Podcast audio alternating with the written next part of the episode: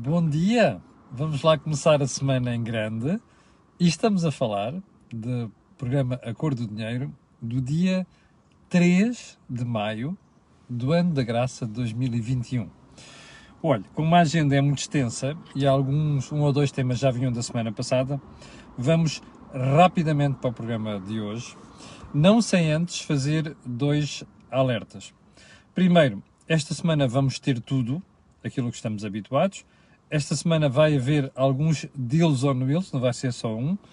E, para terminar, explicar que uh, este canal tem uma parceria com a Prozis e, portanto, quando você for ao site fazer compras, se utilizar no checkout, ou seja, na saída, o cupom CAMILO tem um desconto de 10%. E mais, em cima disso, soma uma série de promoções semanais que a gente divulga aqui e esta semana não vai ser exceção. Bom, feito este disclosure, vamos, vamos então à edição de hoje. Olha, em primeiro lugar, eh, deixe-me ir aqui à agenda, que é para não falhar rigorosamente nada, desculpe lá. Bom, em primeiro lugar, vamos hum, tentar responder a esta pergunta. O Presidente da República acordou? E porquê é que eu faço a pergunta? Você recorda-se que durante meses hum, alertei aqui, aliás, não fui só eu, felizmente não fui só eu, para o facto de nós estarmos a utilizar uma lei do estado de emergência que não servia para a situação que a gente vivia. E quando a gente não aplicava a lei do estado de emergência, aplicava o, um, a, a, a, lei que prevê calamidade pública, que é aquilo que a gente vive neste momento. Bom, uh, durante meses eu sugeri aqui que o Sr. Presidente da República, à falta de outras coisas que devia estar a fazer e não fez, fosse estar a chamar sistematicamente a atenção do governo para este problema. E porquê? Porque pandemia podemos ter outras, não é? E mais, não sabemos quando é que esta fica resolvida, se torna uma endemia ou não, e portanto convém ter a situação preparada para isso. Bom, eu sei que durante meses andou-se a dizer, ah e tal, isto é legislar sob pressão. Não é nada. Nós tivemos um ano para criar uma lei específica para estas situações e não o fizemos.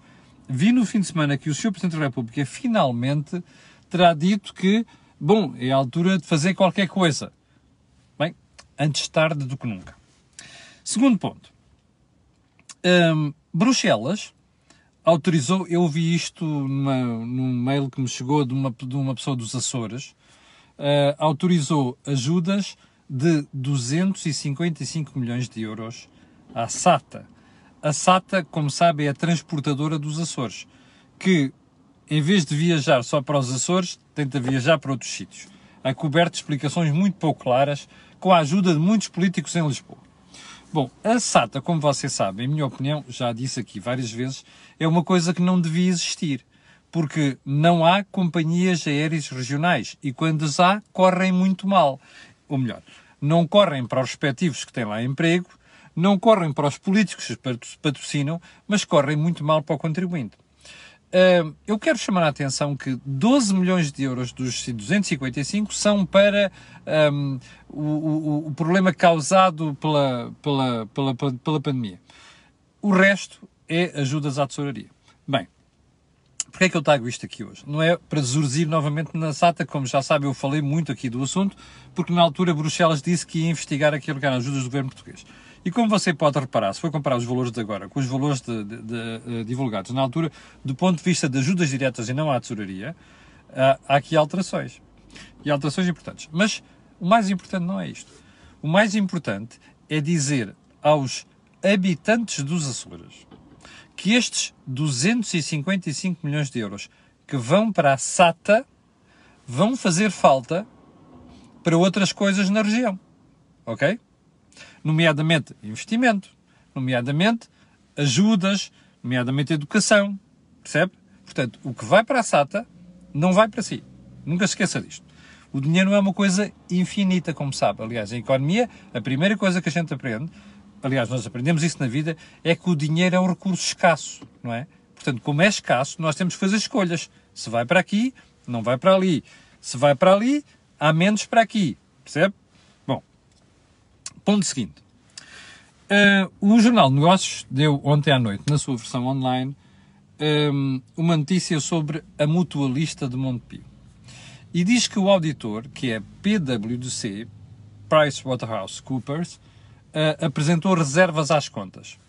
E diz que, embora os prejuízos, porque houve prejuízos na mutualista, não sejam da ordem do ano anterior, que foram acima de 400 milhões de euros, agora fica ali um pouco abaixo dos 20, a manter reservas às contas. Porquê? Por causa de uma coisa criada pelo governo, sim, pelo governo anterior, este António Costa, que permitiu que, uh, por uma questão artificial, a empresa apresentasse lucros quando tem prejuízos.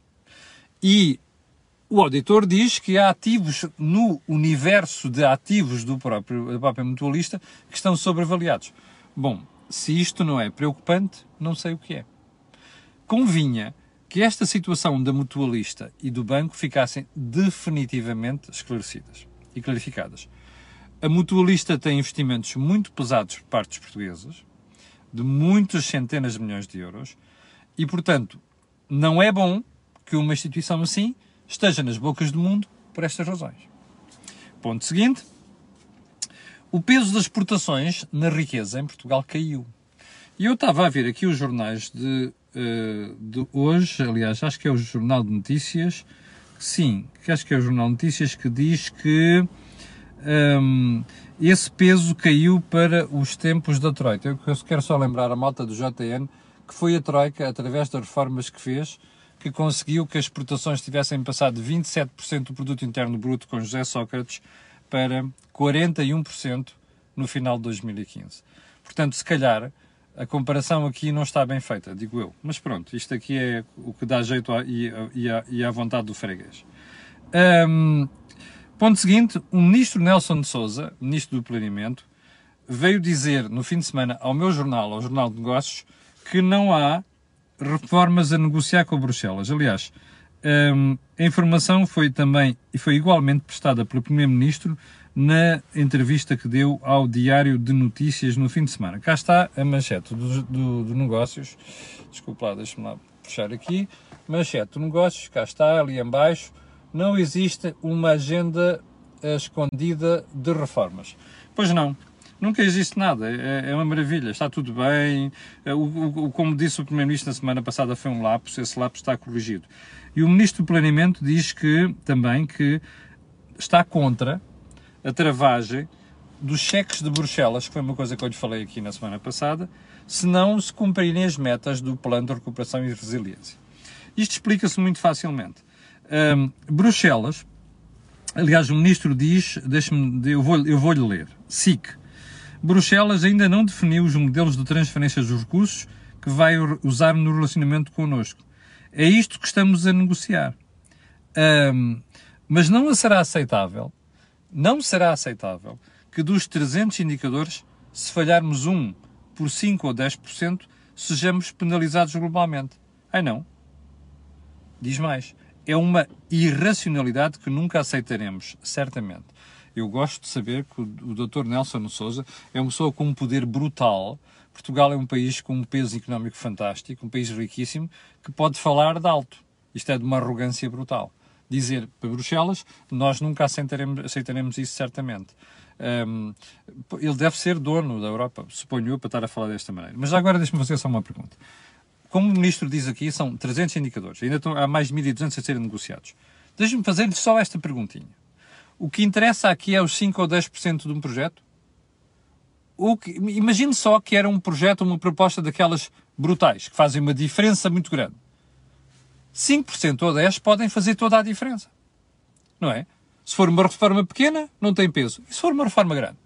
Bom, isto é o tipo de discurso que eu vou eximir de qualificar aqui, porque seria, iria ser mal educado.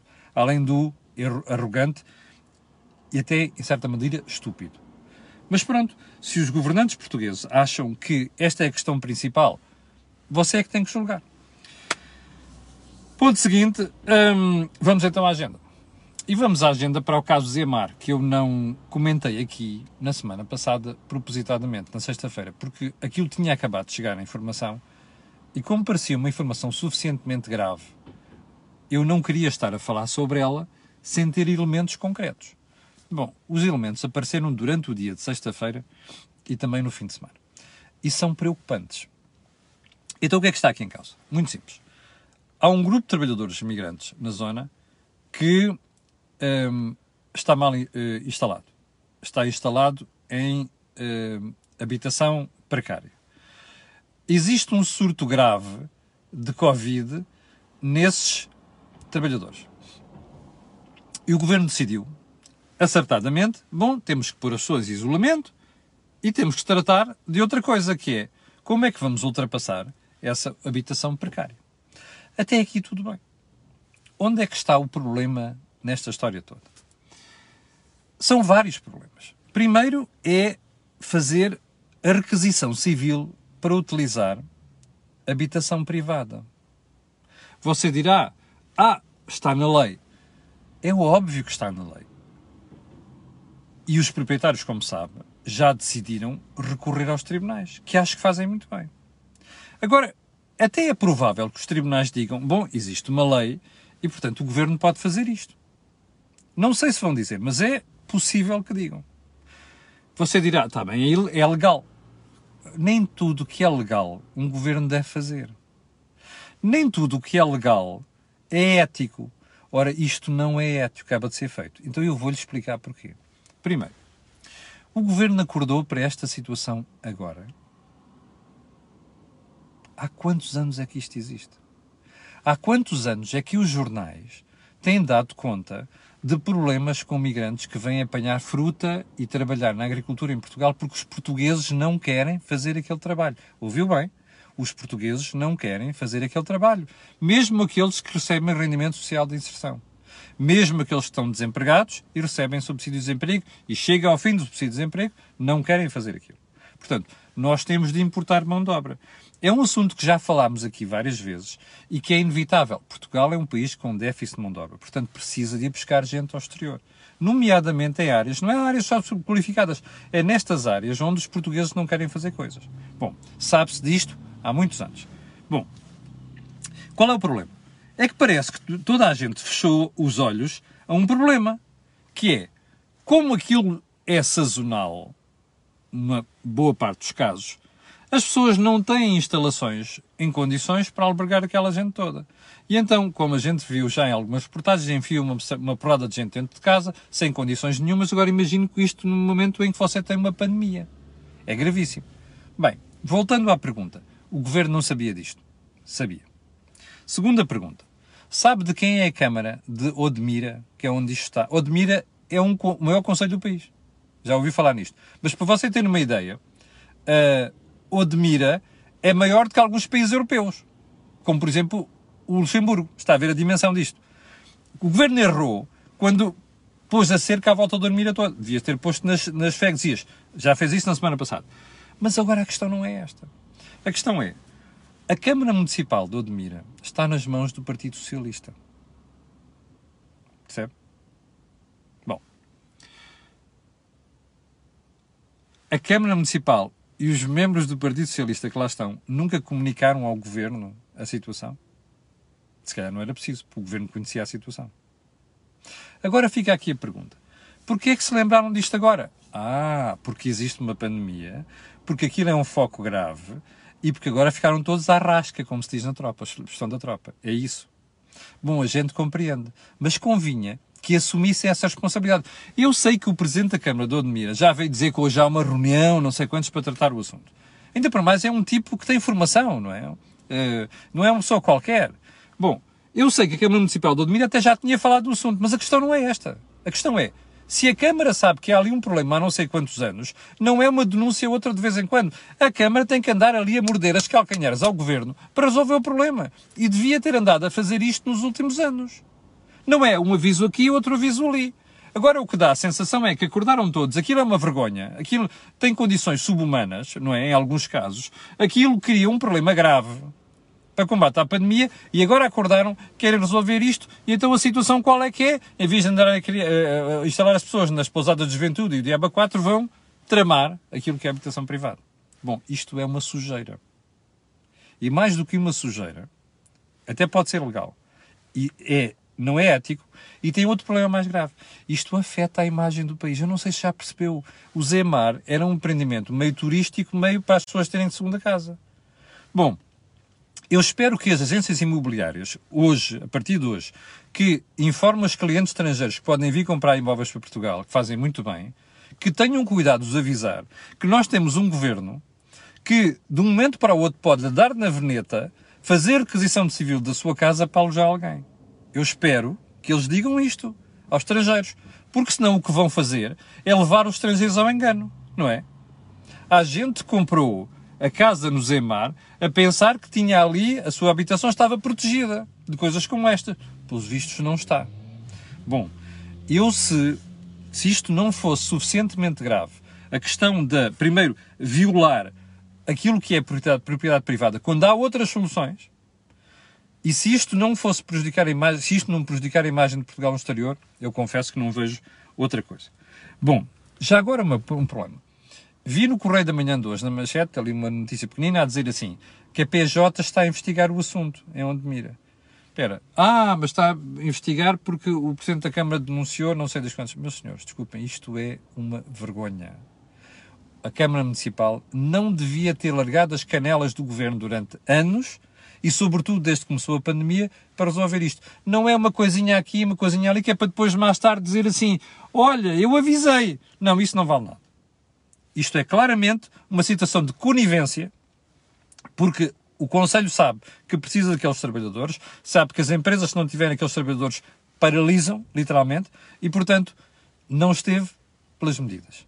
Isto é intolerável. E é intolerável que o governo esteja a patrocinar uma situação como esta. E escreva o que estou a dizer. Isto vai ter impacto na imagem exterior de Portugal. Nós não aprendemos. Fizemos uma sujeira com as, com as, com as nacionalizações de 65. Só nacionalizámos coisas portuguesas, deixámos estrangeiros de lado, como explicou muito bem o, o Joaquim Guiar na semana passada. E não temos vergonha nenhuma, percebe, em prejudicar a propriedade privada porque isto dá jeito ao governo, o Primeiro-Ministro fica muito bem visto perante o Bloco de Esquerda e o Partido Comunista, percebe? Em vez de resolver aquilo que é o verdadeiro problema. E, sobretudo, acautelar isto em seu devido tempo. Não o fez. Bom, 17 minutos, 8 horas a 7 minutos. Vamos ao, ao ponto seguinte. A entrevista do Primeiro-Ministro ao Diário de Notícias de sábado e segunda-feira. Aliás, não disse fez render o peixe durante dois dias. No, na primeira, na primeira, um, na edição de sábado, um, o doutor, aliás, na edição de sábado, o doutor uh, António Costa, uh, manchete que vinha de notícias. A política não pode ser como o futebol. Muda-se o treinador para dar uma chicotada psicológica onde o Primeiro-Ministro diz várias coisas. Ah, e tal, uh, isto seria uma insanidade haver uh, crise política e, e tece uma série de considerações sobre a governação, uh, o enquadramento. Bom, mas o que, tinha, que teve realmente interesse foi aquilo que António Costa disse sobre Rui Rio, que saiu na edição de domingo. Um catavento, entre aspas, ao menos tem pontos cardeais. O Dr. Rio não tem. A primeira questão que eu gostava de comentar sobre isto é que Rui Rio merece inteiramente isto que António Costa lhe fez. Por uma razão muito simples. Rui Rio dá demasiada confiança a António Costa. Rui Rio tem feito uma série de fretes a António Costa. Rui Rio tem-se mostrado disponível para acordos que o PS nunca fez com o PSD inclusive é no período mais difícil, quando o país já não tinha cheta, para pagar inclusive aos seus funcionários e para pagar, para pagar reformas. Rui Rio tem-se mostrado sistematicamente disposto a fazer todos os acordos com PS, com o PS. Não é a primeira vez que António Costa o insulta publicamente. Isto é um insulto, não é? Não é a primeira vez que António Costa zurze politicamente em Rui Rio. Tem, é inteiramente merecido. Como dizia hum, a minha avó, quanto mais a gente se curva, mais se vêem as cuecas. Percebe? É, desculpe uma expressão. É exatamente aqui, se você quiser, os fundilhos das calças. Também serve. É exatamente isto que Rui Rio faz. E, portanto, merece isto integralmente. Agora vamos à questão de fundo. Houve muita gente do PST que ficou indignada. Não há razão para isso. Primeiro, porque o Rui Rio merece. E, em segundo lugar, porque o PST não tem um líder que faça frente, percebe? Incontestavelmente, estas tontices do António Costa. Não tem. Mas mais grave do que isso, onde é que António Costa quer chegar? É muito simples. António Costa quer desestabilizar as bases do PST, por causa da história da referência ao Chega. António Costa quer que o eleitorado moderado, aquele que vê um risco, inclusive a gente do próprio PST, que publicamente tem falado no assunto, que este eleitorado olha e diga assim, é pá, porra, afinal o António Costa é que tem razão. O Rui Rio está sem encostar à extrema-direita e, portanto, é pá, eu sinto-me desamparado e eu vou votar no Partido Socialista. É a segunda razão. Mas há uma terceira. E eu comentei isto logo no domingo de manhã, quando vi a manchete, como pessoas estavam comigo. Que é assim, Rui Rio está, aliás, António Costa, está muito preocupado porque está a governar, está a ver, à vista. Não há um rumo. E porquê que não há um rumo? Porque ele não tem apoio parlamentar. Contou com o apoio do Partido Comunista, que lhe vai começar já a morder as canelas durante o mês de maio. Ouça o que a líder da CGTP disse no fim de semana, que é uma coisa que não trouxe aqui, mas hei de falar durante esta semana. O, o, o Partido Comunista vai fazer a vida negra ao PS nas ruas. E mais, António Costa precisa urgentemente, se quiser mesmo levar a legislatura até ao fim e fazer alguma coisa, de ter um acordo parlamentar que permita regressar aquilo que aconteceu durante a primeira legislatura. E não tem. Ora, ao atacar o Chega e chamar nomes ao PSD, está a sorrir para a sua esquerda. Isto é tão óbvio que só um idiota não vê. Agora, volto à questão do fundo. Bem, isto para o PSD tem alguma consequência? Depende daquilo que o Rui Rui fizer. Até agora, para mim, Rui Rui tem sido uma desilusão e, portanto, não me revejo, mesmo sendo eu uma pessoa da área da social-democracia com tendência liberal, não me revejo naquilo que é a sua liderança. E a, e, a, e, a, e a, questão está aqui. Bem pode Rui Rui vir agora com tweets dizer assim, ah não, isto aqui é uma hipocrisia, não sei das quantas. Este senhor está, foi atacado no Parlamento Europeu por causa do Procurador e entretanto foi se com esta. Até tem um ponto de, ponto fundo de verdade, mas a questão é esta. Who the fuck cares? É? O que conta aqui é a imagem que Rui Rui passa. E pronto. Essa, é essa a razão porque leva sistematicamente sopa de António Costa. Bem, chegamos ao final do programa de hoje. Tinha aqui mais uma coisa para falar, mas não há tempo. Um, quero agradecer às 7.300 pessoas, 7.400 estão em direto. Quero pedir a essas pessoas aquilo que peço sempre, que é colocarem um gosto, fazer partido nas redes sociais. E quero uh, dizer que não se esqueça que amanhã às 8 da manhã eu estarei aqui para lhe atazanar o juízo. Amanhã é dia de Think Tank com o Joaquim Aguiar e o Jorge Marrão. Obrigado, com licença, e até amanhã às 8.